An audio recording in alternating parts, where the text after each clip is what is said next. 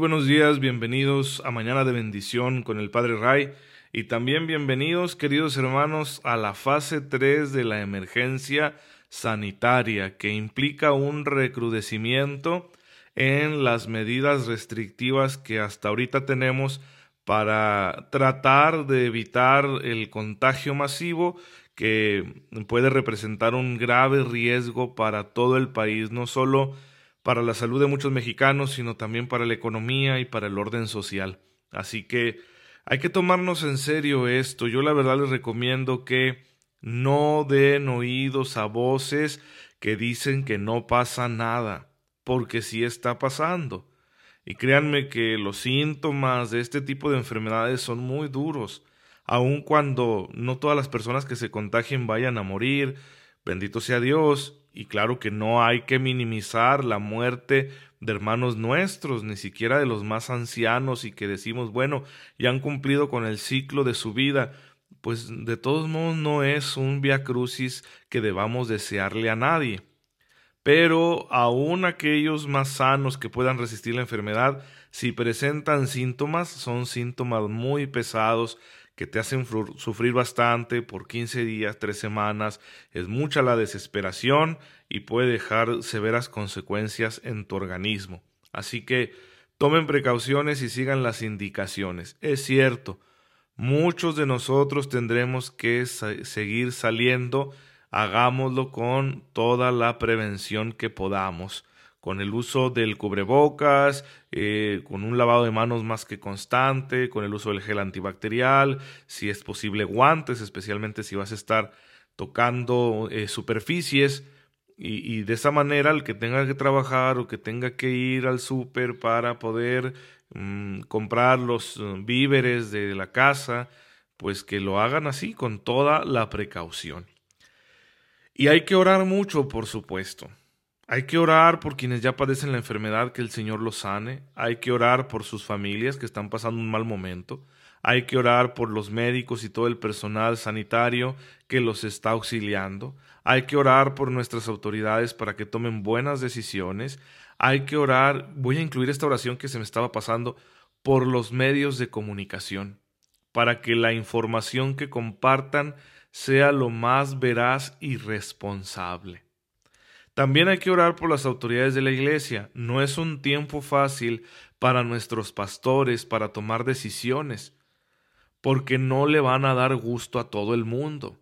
Si hoy en día nos han pedido que cancelemos el culto público, mucha gente está algo molesta por esa razón y quieren ya que los obispos, ¿verdad?, se echen para atrás y permitan la celebración de la misa pública y hasta están diciendo cosas de que haya más misas, ¿verdad?, que los padres celebren más misas. Miren, la misa, la Eucaristía no se puede abaratar. No puedo agarrarme yo, su servidor, que soy sacerdote, a celebrar diez misas diarias, porque la autoridad civil, ¿cuántas personas por misa nos permitiría? ¿Y cómo le haríamos para controlar que fuera solo ese número exacto de personas? Entonces, no puedo yo celebrar, si me dicen, el límite son 30 personas, Padre. ¿Sí? Lo que antes en una sola misa 300 personas asistían a una sola misa, ahora tengo que celebrar 10 para que asistan 300 personas. No es razonable, hay que entenderlo. Los sacerdotes somos pocos y la población católica, gracias a Dios, es mucha. No se puede ahorita, hay que aguantar. Recordemos que la Eucaristía, aunque no estemos presentes en ella, ni siquiera de manera virtual, cada Eucaristía que se celebra es el sacrificio mismo de Cristo, su muerte y su resurrección, que se vuelve actual, ese único sacrificio salvador se vuelve actual en la Eucaristía y toma la forma de sacramento y tiene un valor salvífico para toda la humanidad. Cada Eucaristía, como es el mismo y único sacrificio redentor de Cristo, tiene un valor universal, se puede ofrecer por todo el mundo. Entonces el Señor, Dios Padre, Todopoderoso, sabiendo que tú y yo no vamos a misa, no porque no queramos, sino porque no se puede, por caridad cristiana, para no exponernos ni exponer a otros, entonces Él, esas gracias que están presentes en la Eucaristía, nos las hará llegar de un modo u otro. Que Dios es justo. Claro que a nosotros a nivel emocional, pues nos va a hacer falta la presencia. Y esto no quiere decir, ah, bueno, entonces no tiene caso que vayamos a misa. No, no, porque aquí la condición que no nos permite ir a misa no está bajo nuestro control. Por eso las gracias sacramentales de la Eucaristía podrán llegar a los corazones arrepentidos que estén creciendo en santidad, que se encuentren en gracia, porque hoy no pueden acceder a la Eucaristía. Y por eso el Señor, todo ese valor salvífico, valor de fe que tiene la Eucaristía, lo hace llegar a cada corazón y a cada hogar. Así que no nos perdamos en ese tipo de discursos. Que me hace falta, sí, porque me hace falta estar ahí y contemplar, me hace falta escuchar la palabra junto con mis hermanos, me hace falta comulgar sacramentalmente. Y sobre todo la crisis, cuando no puedo acceder a eso, la crisis que me viene es emocional. Pero no significa que el Señor no me esté fortaleciendo de alguna manera. Entonces tomémoslo en cuenta para no desesperar, porque es bastante probable que esta hambre de Eucaristía se prolongue durante algunos meses. Por lo pronto mayo, yo creo, aunque esta es una opinión muy personal, que también junio. Oremos para que esto se acabe pronto y pidamos por los pastores de la iglesia que no la tienen fácil hoy para tomar decisiones. Me dirán, ¿qué tiene todo esto que ver con eh, la moral cristiana que estamos estudiando? Pues lo tiene que ver todo porque hoy estas circunstancias exigen también de nuestra parte un comportamiento moral, cristiano, ejemplar. Y nos va a costar, por supuesto, si ya nos costaba antes de todo esto, ahorita puede que nos cueste más. Por eso es bueno estudiar esta dimensión ética de la fe cristiana, eh, con la ayuda del catecismo, que es una ayuda muy valiosa.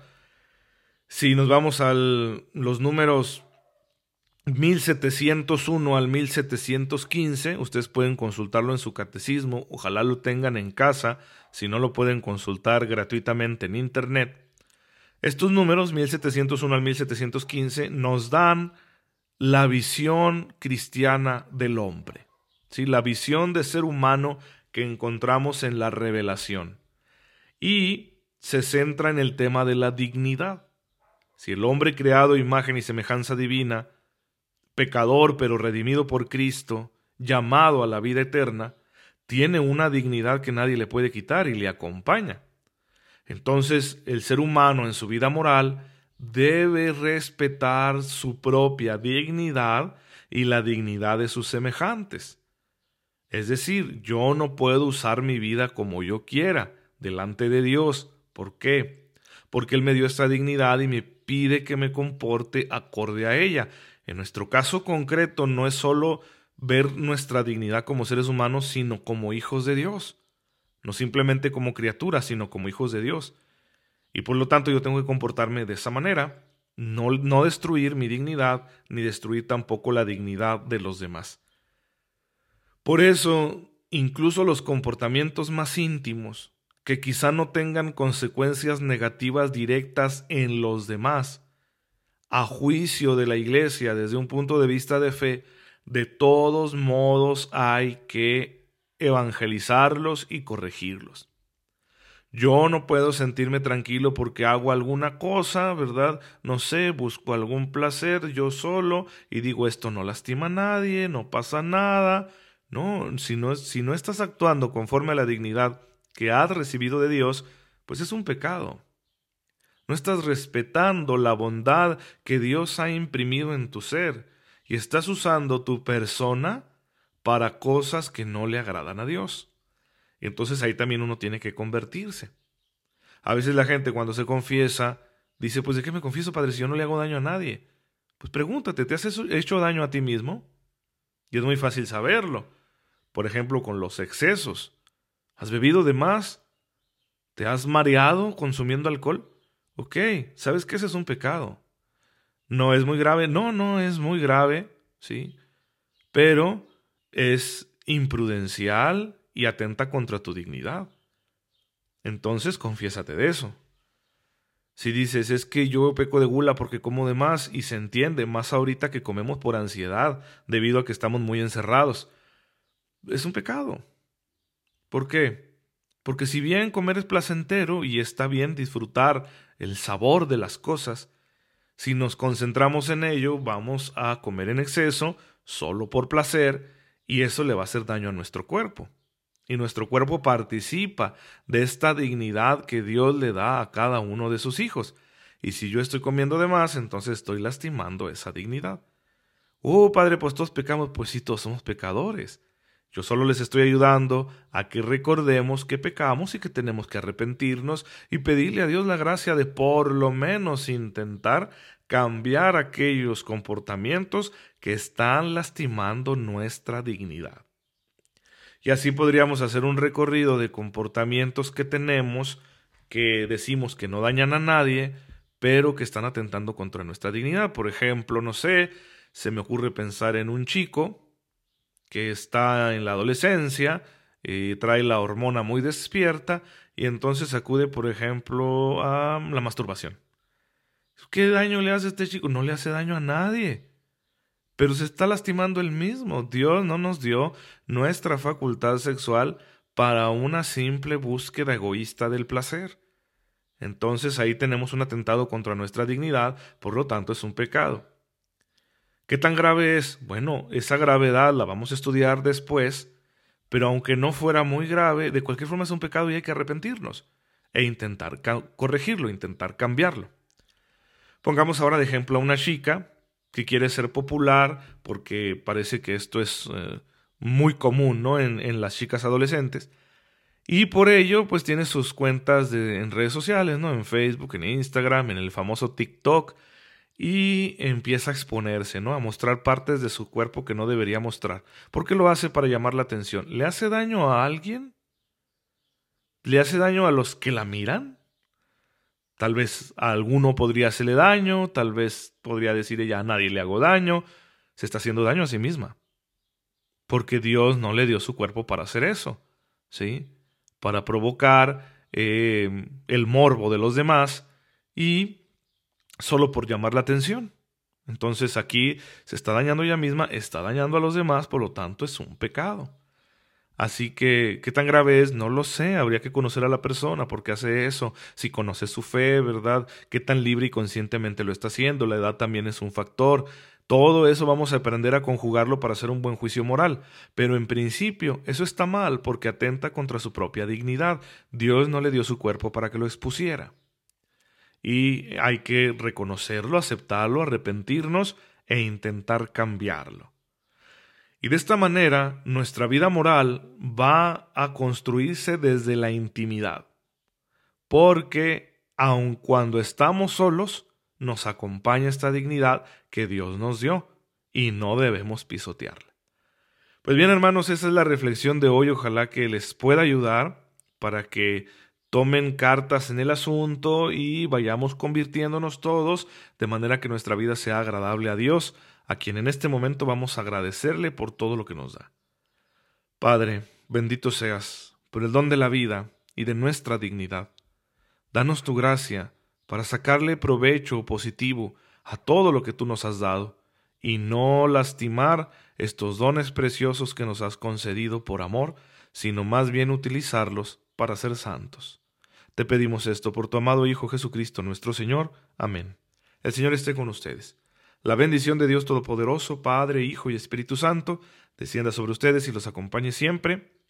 Ya saben, no se olviden de rezar por este servidor. Yo también oro por ustedes.